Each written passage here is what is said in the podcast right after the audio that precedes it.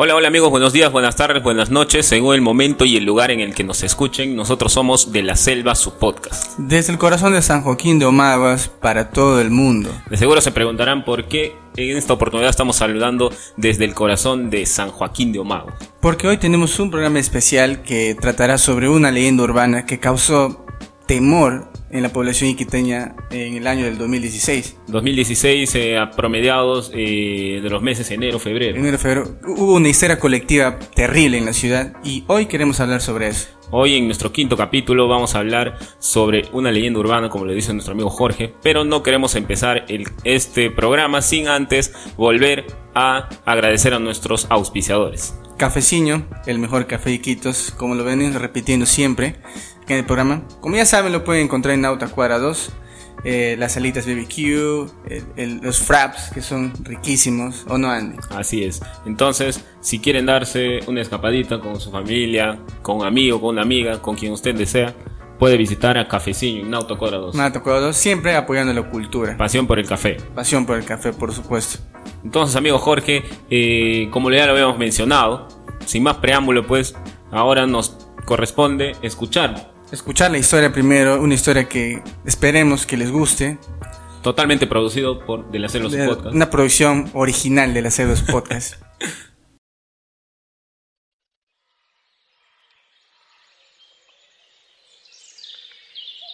Ella había siempre soñado con dejar su pueblo en busca de un futuro mejor en la ciudad. Tenía 22 años cuando por fin decidió salir de San Joaquín de Omaguas. Su atractivo era innegable deslumbraba con su belleza y provocaba miradas de deseo con su andar. Pero aquel atributo había de ser su estigma, el boleto de ida a un destino plagado de sufrimiento y dolor. Ser bella la mató.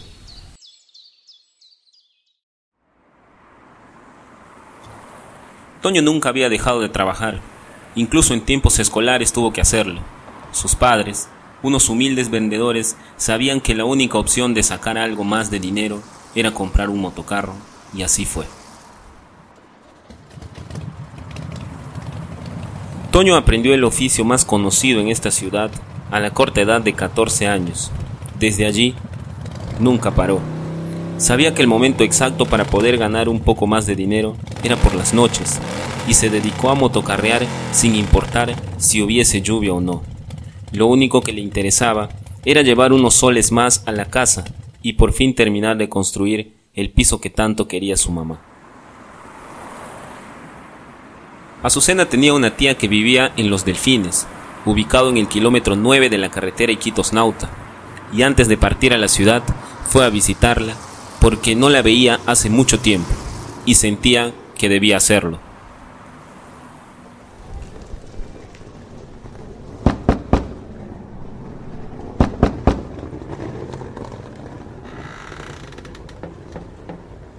Hola, tío.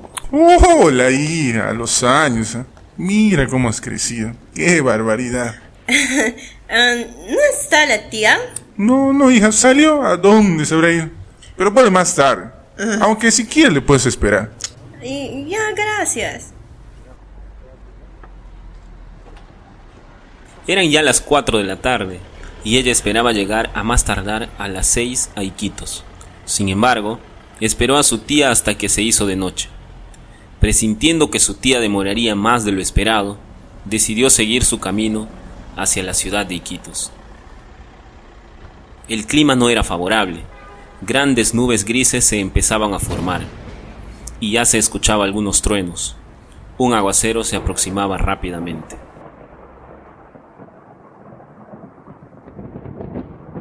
Joven, buenas noches. ¿Cuánto me cobras el pasaje José Olaya? Allá en Tupa. Está recontra lejos, ¿ah? Pero por 15 soles te llevo. Ah, vuelto muy caro, me estás cobrando. Tengo 10 nomás. Ah, bueno, sube nomás ya. Lo vas a hacer cuando me pagas.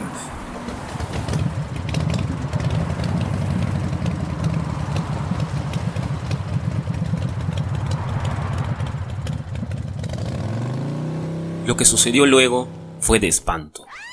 Un acto abominable que terminó con Azucena tendida al lado de la pista llena de sangre.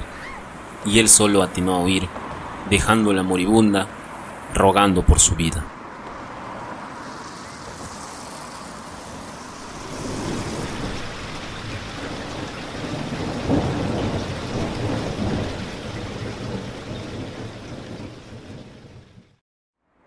Al amanecer, dos señores encontraron el cadáver de la joven e inmediatamente llamaron a la policía. Había sido violentada de forma aberrante. Pasaron las horas y nadie reclamó el cuerpo violentado de Azucena. Sus únicos tíos habían desaparecido misteriosamente y fueron algunas bondadosas personas del asentamiento humano Las Brisas las que le brindaron cristiana sepultura en el cementerio de Quistococha.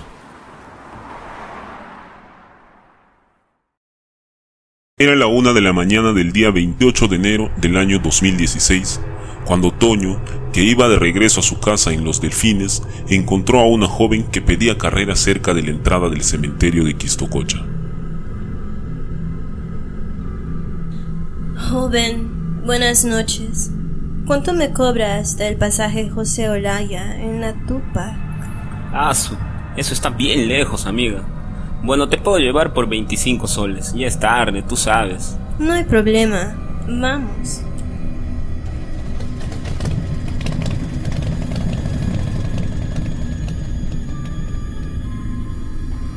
¿Y qué haces por acá a esta hora, amiga?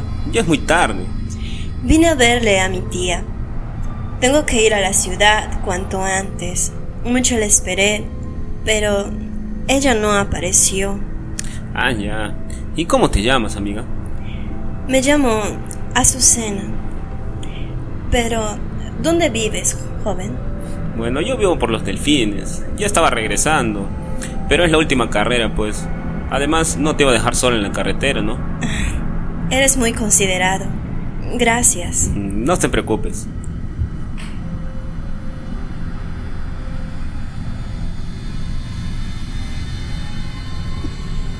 Creo que ya es muy tarde.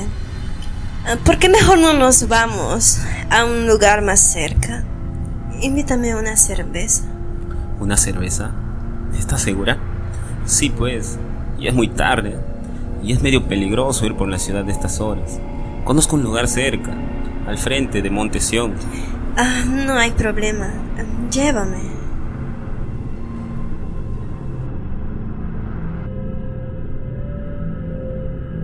Llegaron al hotel y la pasión se apoderó de los dos.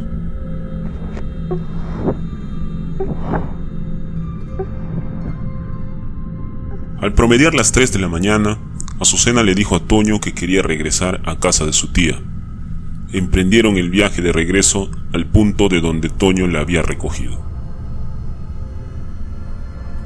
Al momento de despedirse, Azucena le dio un beso y éste le preguntó. Hey, Azucena, ¿nos volveremos a ver? No lo sé. Quizá.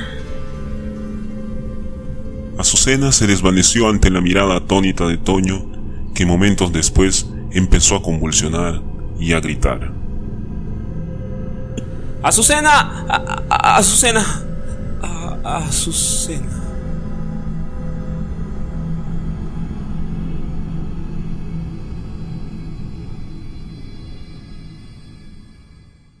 ¿Recuerdas que, fue- que este fue un acontecimiento, amigo Jorge? Un acontecimiento aquí en la ciudad de Iquitos. Claro, pero no solamente era acá, sino que tuvo este, trascendencia nacional, porque recuerdo ver reportajes en canales de televisión, este, en periódicos también a nivel nacional, pero acá fue una conmoción total, hubo una alarma, pero terrible. Los pobladores de la zona realmente como que ya estaban vetando ese, ese lugar, ¿no? Ya lo, lo tenían como que medio maldito, como que ya se pasaban la voz para que no pasen por ahí o que los motocarristas tengan mucho cuidado. Claro que los motoristas tengan cuidado porque Azucena está por ahí acechando a cualquiera.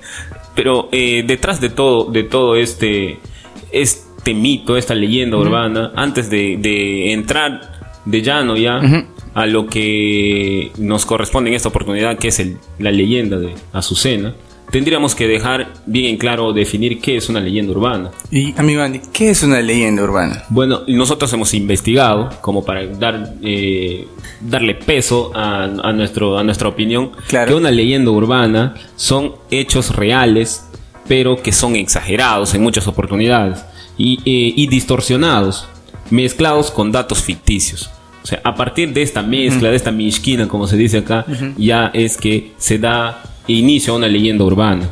Y normalmente corren de boca en boca. Como que digamos de generación en generación. Y cada persona que le escucha ya como que lo va tergiversando entendiendo a su manera. O van añadiendo otras cosas también. va añadiendo otras cosas o le va contextualizando digamos. Y eso es eh, en sí el concepto de leyenda urbana. Claro, muy interesante porque como tú dices, ¿no? O sea, esta leyenda tiene un montón de versiones. claro tiene un Y, montón de Claro, versiones. y la versión que escuchamos es como la versión más conocida. Porque aparte de esta eh, que acabamos de escuchar, como estoy diciendo, hay otra que es totalmente distinta a la que todos conocen, ¿cierto? Claro, uno de, una, una versión habla del origen de, digamos, de su venganza, es porque Claro. fue violado. Fue violada. Y esa es la, claramente la que escuchamos, ¿no? Es la más conocida. Pero hay otra también que habla sobre que esta chica, Azucena, murió en un accidente de tránsito. Y que porque ha sido trágico el accidente, pues su alma viene divagando por el lugar y es por eso que se como que vengando de las personas y las quiere llevar con ella, ¿no? Claro, pero inclusive antes de eso, yo recuerdo hace como 15 años atrás, yo vivía al frente del cementerio general. Y varios, tenía varios vecinos que eran motocarristas. Y siempre me contaron esta historia. Antes de la explosión de Azucena, uf, 15 años antes, ¿no? Este, es- ellos me decían que siempre, a eso por medio de las 3 de la mañana, pasaban motocarristas por ahí por la puerta del cementerio y había una chica que les llamaba. Les llamaba y les decía, joven, una carrera este, a tal, tal lugar. O sea, lo- los motocarristas aceptaban, ¿no? Entonces le hacían subir a la chica, pero cuando estaban yendo ya en el motocarro, se volteaban como para mirar al chico por el espejo y no había nadie. Y no había nadie. Eh, otra leyenda que eh, me acuerdo que me contaron también aquí es de la- del motocarrista que le presta su abrigo a la chica pasajera. Pasajera. ajá. Entra a su casa, cuando ya llega a su destino, entra a su casa y el motocarrista se olvida de pedir su abrigo. Así que va, toca la puerta y los familiares le dicen pues que te estás viniendo a burlar si mi hija murió hace mucho tiempo. Aquí no le patearía eso, ¿no? Sí, ¿no? Y le dan incluso eh, la ubicación en donde está enterrada la, la hija o la supuesta hija. Y el motocarrista eh, va al día siguiente, busca en el cementerio el lugar o la ubicación que le, que le dieron y eh, encima de la cruz de, o del nicho encuentra su, su, su abrigo. El abrigo que precisamente le había prestado a la persona que le había hecho la carrera el día, al día anterior. Totalmente espeluznante, ¿eh? O sea, imagine que te pase eso.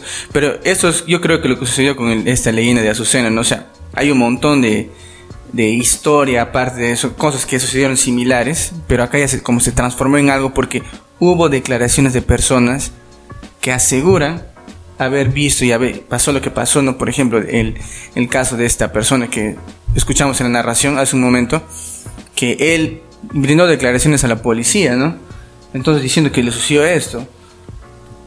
Entonces, ¿qué, qué crees que realmente pasó ahí? ¿Que ¿Es cierto esto o fue un caso, no sé, pues de manchar y histeria colectiva? Porque luego el, el pata murió, pues es, es lo que se tiene este, reportes eh, buscando la información este, en la web y todo eso, ¿no?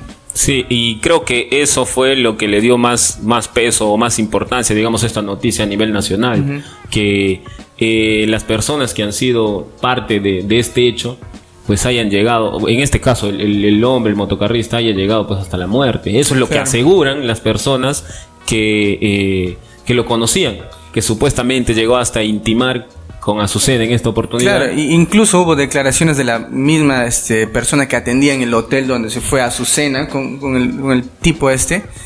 Y la, la señora declara pues que la que dijo, se escuchó el nombre de Azucena, ¿no? Y que la señora tenía un celular de alta gama todavía. O sea, o sea las declaraciones están específicas ahí, ¿no?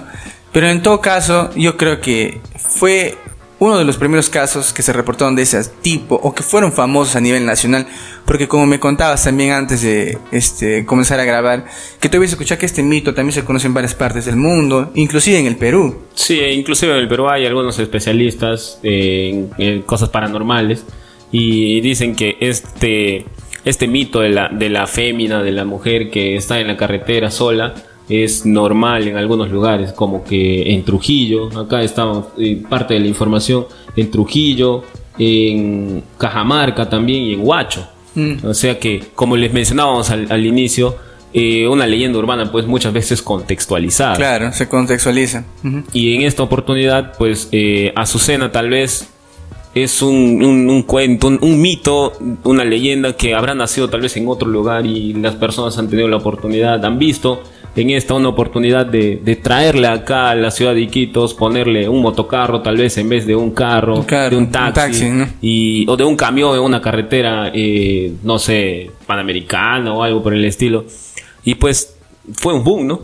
Claro, fue un boom, pero inclusive es, este tipo de cosas suceden en la historia, porque hay varias culturas antiguas que, por ejemplo, los incas adoraban al, al dios sol, ¿no? Para poner un paralelismo ahí, los aztecas también veneraban a- al sol. O sea, el mismo mito de- de- de la- del sol este, sucedía con los aztecas y con los incas, pero de forma totalmente distinta. Es lo mismo que sucede con- ahorita con este mito, ¿no? En una parte se conoce eh, de una forma y acá en Iquitos se conoció de otra forma. Claro. O sea, como tú dices, contextualizada. Pero yo también creo que hay un montón de congestión ahí. ¿Por qué? Te cuento. Yo tengo un amigo que vive en los delfines, ¿eh? Qué coincidencia. Este, y este amigo, a veces, tú sabes cómo es la juventud acá en Iquitos, ¿no? Sale, toma sus cervecitas, por ahí se va. Eh, y regresó una vez pues a su casa, ¿no? En vez que se quede a dormir por la ciudad, ¿no? Como, como cualquiera lo haría. Regresó después de una reunión con unos amigos en su moto, ¿no? Estaba solo. Y cuando pasó por la parte del cementerio, o antes de llegar al cementerio de Quistococha, que estaba como una cuadra después de Don Pollo, sin hacer cherry por ahí, este, él sintió claramente... No, no, tienes que hacer cherry, que nos Eh, auspicie. Que nos auspicie Don. Este, sintió claramente un peso en el asiento de atrás, o sea, en, en- en la moto. O sea, en pleno, en pleno camino estaba manejando Estaba- y sintió sintió un peso como si alguien se sentara. Entonces mi pata me cuenta que él no se quería voltear. O sea, él estaba, estaba- una electricidad pasó por su cuerpo, se asustó feo, pero siguió su rumbo. Pero comenzó a, a- a andar más rápido. El miedo así, u- hizo que fuera más rápido. Y hasta que llegó a la, por donde entra a su casa, no se volteó. Topó su puerta, él estaba esperando creo su mamá. Y le contó a su mamá. Y quizás su mamá le decía, no, hijo, te habrás confundido, quizás ha sido una cosa. Pero él jura que sintió el peso de una persona en la parte trasera de su moto. Bueno, junto con él en este caso. Pero te pregunto, ¿en algún momento has tenido algún encuentro paranormal? Yo, yo tengo varias experiencias paranormales. ¿sabes? Los amigos que me conocen saben que siempre he contado esta historia. Yo vo- vuelvo a contar esta historia Yo cuando era niño, así bien rápido. Acá en los Iquitos hay mitos y dicen que todos los árboles o todas las plantas tienen madre, ¿cierto? Claro. Entonces, en la huerta de mi casa, en la casa de mi abuelo, que en paz descanse, había una- un árbol de plátano. Entonces, cuando era yo, yo era niño, yo dormía con mi abuelo y mi abuela, yo dormía en medio. Y el cuarto de mi papá y mi mamá estaba, este, más, estaba al costado, ¿no? Entonces, un día, pues mi abuelo se, se movía mucho, hacía mucha bulla, no me dejaba dormir. Y me levanté este, en, la, en la madrugada. Ese tiempo, la luz del baño de, de la casa de mi abuelo paraba prendida, o sea que se podía ver todos los cuartos, ¿no? Pero no tanto, pero sí alumbraba un poco. Entonces yo voy eh, a abrir este, el cuarto de mi papá y mamá para dormir con ellos. Y no te voy a engañar, y hasta el día de hoy yo tengo miedo, o sea, la impresión que tuve ese momento, no sé qué habrá sido. Pero estaba revisando la cómoda donde estaba la ropa de, de todo, de mi mamá, de mi papá, de mí. Había una persona, o sea, no, ni siquiera, no sé si habrá sido una persona, pero era una cosa blanca, una cosa, un lomo blanco.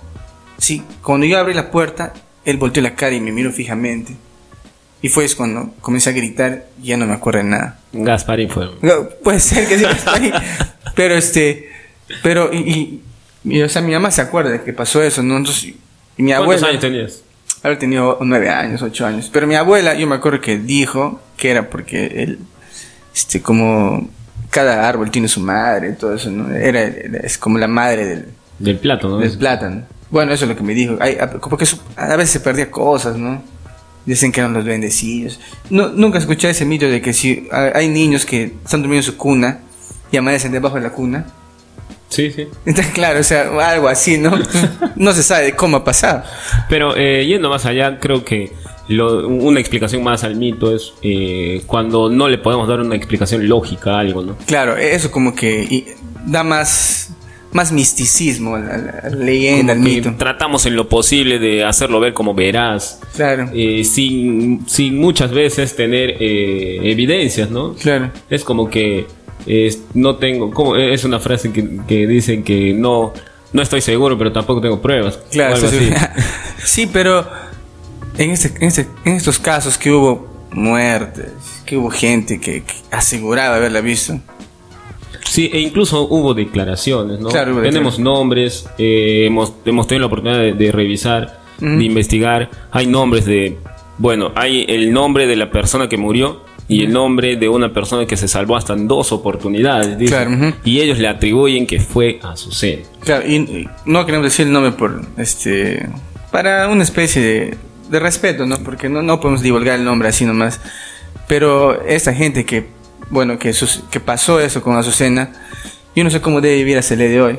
El, el segundo, el segundo este protagonista, digamos, o la persona que supuestamente tuvo el segundo encuentro con, con Azucena, eh, dice que hasta en dos oportunidades se salvó.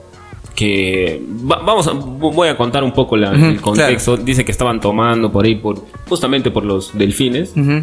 y sus amigos le habían convidado para que vaya a, a comprar más cerveza. Habían, habían terminado de comprar la cerveza y se fue. El, el joven se fue. En el camino a la bodega se encontró con una señorita. Ellos lo describen con pelo lacio, tez blanca, bonita. Claro. ¿no? Así es como la describen. Y le armó charla, le dijo, este, amigo, ¿cómo estás? Eh, ¿Vives por aquí? Bla, bla, bla, bla, bla. Y, y se despidieron. Eh, llegó el joven a comprar la cerveza y la, la señora que atendía en la bodega comenzó a prácticamente advertirle, tienes que tener mucho cuidado, por acá por donde estás viniendo eh, se presenta Azucena, eso es lo que le decía, se presenta Azucena, así que te recomiendo que vayas por otro lado, toma otro camino para que vayas a tu casa. Y el joven pues hizo caso, hizo caso, se fue digamos, eh, no sé, por otro lugar. Y misteriosamente la misma chica volvió a aparecer. Hmm. volvió a aparecer con el joven y les conversaba, les conversaba de lo más normal.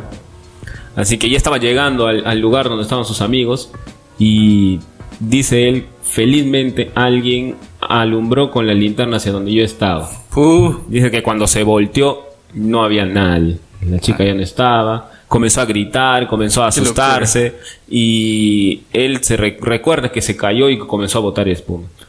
Sus amigos lo auxiliaron, convulsionó. convulsionó, sus amigos lo auxiliaron, lo llevaron al hospital y se recuperó de eso. La persona que lo entrevistaba le decía qué es lo que sientes a partir de, qué, qué pasó después de. Y según él, dice que Azucena se presenta en sueños y le dice, agradece que un vecino se cruzó porque si no, no estuvieras vivo. O sea, qué locura. E ¿eh? inclu- o, o sea, aparte de asustarlo, lo amenaza. Lo amenaza en En sus sueños. Pero es. O sea, yo creo que nuestra Amazonía, bueno, en realidad todo el Perú, está alimentada por ese tipo de cosas, ¿no? En cada región de la- este, del Perú tiene sus mitos. Y hay gente que asegura que sí creen esos mitos, ¿no? Eh, yo creo que mucho de lo que sucedió con la gente que estuvo involucrada con Azucena es porque gente que, que su, en su subconsciente creen estas cosas. O sea, yo creo que alguien que, digamos que es escéptico y no cree en estas cosas, no va a tener las mismas reacciones que una persona que sí, que, que sí está diciendo, ¿sabes qué? Yo, yo sí creo en eso, ¿no? Yo, yo creo en las almas, yo creo en los tunchos, yo creo en Chiachac y todas esas cosas, ¿no? Claro, pero a- aquí viene la pregunta rigor. ¿Crees o no crees? ¿Es sí o no?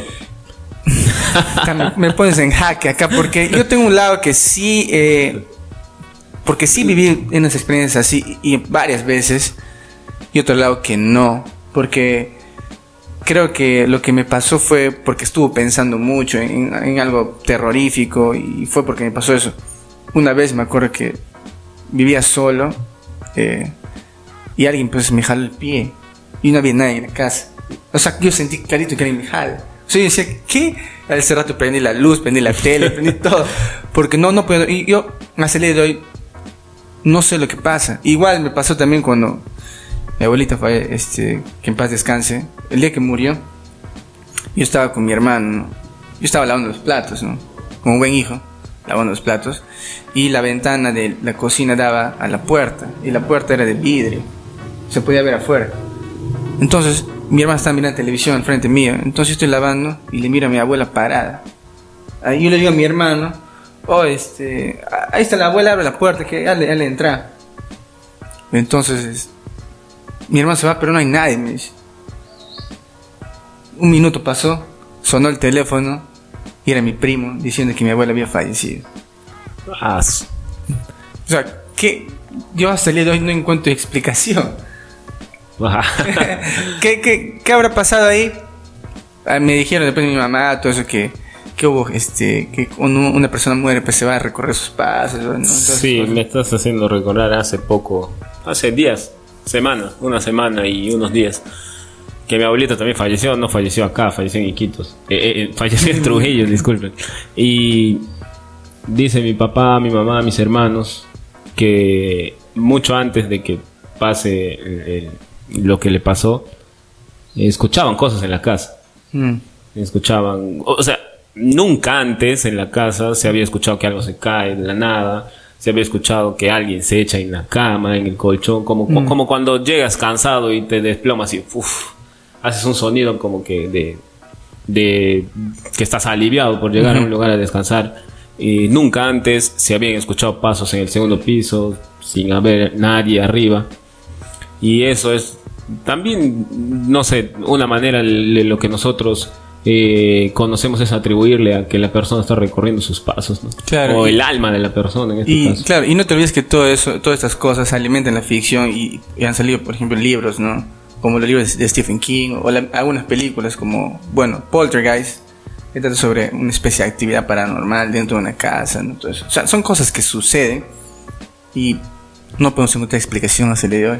Así es, pero no queremos, eh, por lo menos mencionar en este capítulo que no solo existen mitos o leyendas urbanas, sino también las rurales, llamémoslo así. Esas son, Son eh, aquí en, en la Amazonía realmente son muy exquisitas, ¿no? son, muy claro, ricas. Son muy ricas, sí. como para investigar a fondo, como para buscar o tratar de buscarle un- una explicación lógica a, a esos mitos. Y ya habías mencionado, discúlpame, ya habías mencionado Chuyachaki, aparte Claro. de ellos pues hay, ¿qué más? La sirena. La sirena. Mira, por ejemplo, la sirena es un ejemplo claro de que los mitos se contextualizan. Claro, definitivamente, ¿No? porque no solamente existe acá. Claro, pues la- las sirenas eh, e hay en otros lugares, pues digamos que con características un poco distintas, pero vienen a ser lo mismo. Claro, sí. Pero igual este sucede este con este este mito el de de los duendes, todo eso como acá es Chuyachaki, ¿no? Pero en la este en los países nórdicos también existe eso. ¿no? En Irlanda también también tienen sus propios este leyendas sobre eso, ¿no? Pero todo eso se basa en, en la literatura que hubo antes, ¿no? En, la- este, en las Sí, leyendas, sí, todo eso, ¿no? Eh, pero acá en, en la Amazonía hay cuentos que sí realmente, cuando, nunca te pasa que, hay, por ejemplo, en el caso, ¿no? Cuando quitaban luz. Ah, el momento perfecto. que quitan luz. Alguien es el narrador de cuentos. en ese Claro. momento. Por ejemplo, en, este, en mi familia era mi, mi abuelo y mi mamá. Quitan luz. Nos sentamos todos en la mesa, ponemos la vela, estamos cenando, ¿no? En la noche. Y alguien tiene que contar una historia de terror. Sí. Eh, y ah, mencionaste a alguien muy importante tal vez en la familia, lo- los abuelos. Los abuelos, claro. Realmente sentarte a escuchar a una persona de edad, eh, a un- a tu abuelo en este caso, si es que lo tienes, pucha, es incomparable. Claro, es lo mejor. Mira, deben pasar más tiempo con los abuelos. Si los tienen ahí, tienen muchas buenas historias que contar. Sí, en definitiva. Y aparte, pues, de solo historias se aprende, se aprende mucho. Claro, se aprende mucho. Y son ellos los que, los que traen eh, tal vez estos mitos, ¿no? De, de la, de la parte de la selva, de, Claro. de- eh, por ejemplo, ellos que han tenido la oportunidad de crecer en este contexto más, más este, eh, con los árboles, con más rural, digamos. Claro, y ellos son los que te vienen y te cuentan, pues, sobre el Chuyachaki, sobre el Yakumama, el Yakuruna. Ujú. y cuántos mitos más que tenemos aquí en la... Y hay otras cosas aparte de eso. este, yo, yo, yo escuché este, varios. Por ejemplo, hay uno que me contó mi abuelo de la, de la mano negra. Y entonces que cada casa tiene la una mano negra. Yo escuché eso en el colegio, ¿En el colegio? del colegio. Yo escuché este, de, de que cada casa tiene una mano negra. O sea, hay- nunca te pasa que alguna vez tú sabes que a tu llave o a tu media la has dejado ahí. Regresas y no la Ah. encuentras. No, a mí- como que han tratado de suavizarlo cuando me han contado ese mito y dicen que es un duendecito que te hace esconder las cosas. Por eso, o sea, claro, o sea, todas las casas tienen algo, güey. Inclusive sus casas, así que tengan cuidado.